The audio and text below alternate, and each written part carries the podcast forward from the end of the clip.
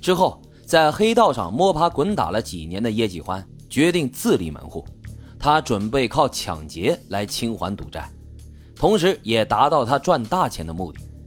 一九八四年十月十日，叶继欢伙同其他几名团伙抢劫了尖沙咀的景福金行，抢走了大量的黄金。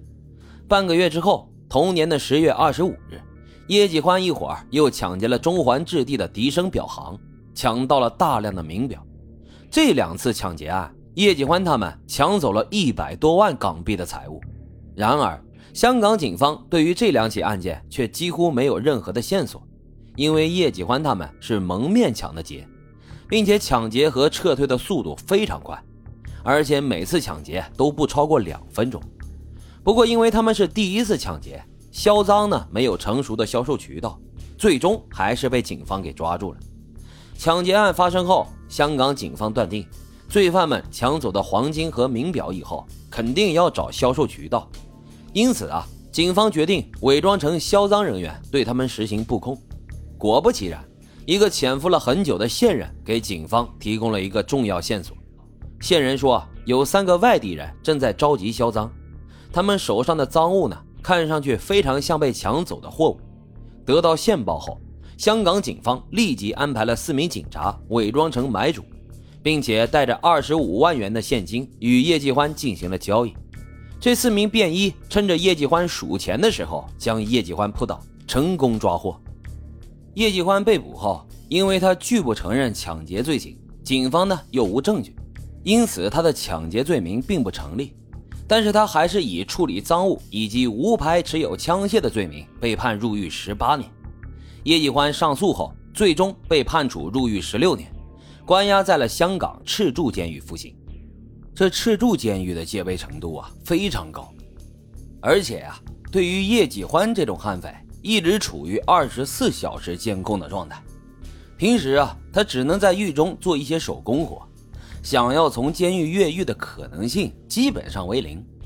但是狡猾的叶继欢并没有安心的吃牢饭，他一直在等待着机会越狱。五年之后，终于让他等来了机会。一九八九年八月四日，叶继欢在狱中谎称腹痛，随后他被押往了玛丽医院进行检查。在检查的过程当中，他又谎称内急要去上厕所，在厕所里，叶继欢找到了一个玻璃瓶，他把它打碎，拿在了手中当做武器，一路恐吓着狱警人员，最后冲出了医院的大门。而恰好在当时医院门外停着一辆客货车，车上呢有一对父子。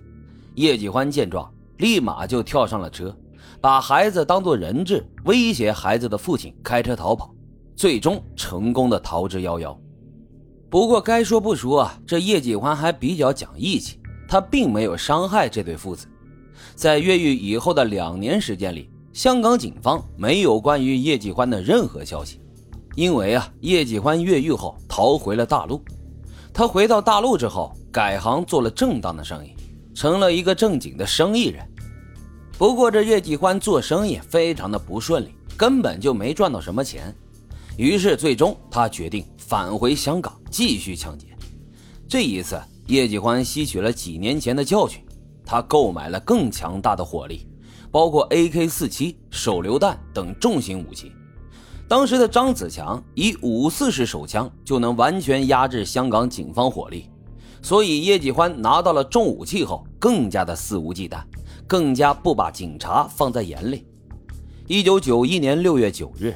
叶继欢带着四名同伙，穿着防弹衣，拿着 AK-47 自动步枪、手榴弹等武器，在十分钟内连续抢劫了五家金铺。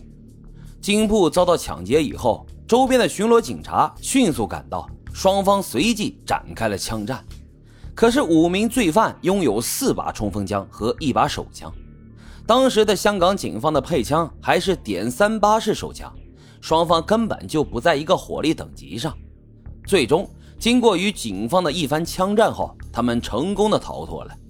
这一次，他们抢走了价值一千万港元的金饰，而此时的叶继欢也已经拥有了很好的销售渠道，所以警方想靠这一点抓他们是不太可能的，案件也因此啊一直没有侦破。之后，叶继欢一伙人又潜回了大陆，再次销声匿迹。虽然说1991年的这场连环抢劫案，叶继欢表现得很彪悍，拿着 AK47 和警方对射，但是真正让他恶名传遍香港的，成为香港能与张子强、季炳雄并列三大贼王之一的，还是因为1993年的这一次抢劫。两年后的叶继欢因为赌博把这抢劫的钱全部输掉了，因此他们一伙人又一次返回香港作案。一九九三年六月，他们抢劫了谢瑞麟金铺，总计抢走了价值三百多万元港币的黄金。在这一案件中，他们再次与警方激烈交火。在与警方对射时，这叶继欢从容镇定地举起 AK-47 步枪，在街头进行射击。而刚好这个场景被一个市民从高楼处给拍到了。当电视台将该画面播出时，全香港市民都震惊了。也是从这个时候开始，叶继欢成为了香港的头号通缉犯，香港警方悬赏一百万港币抓他。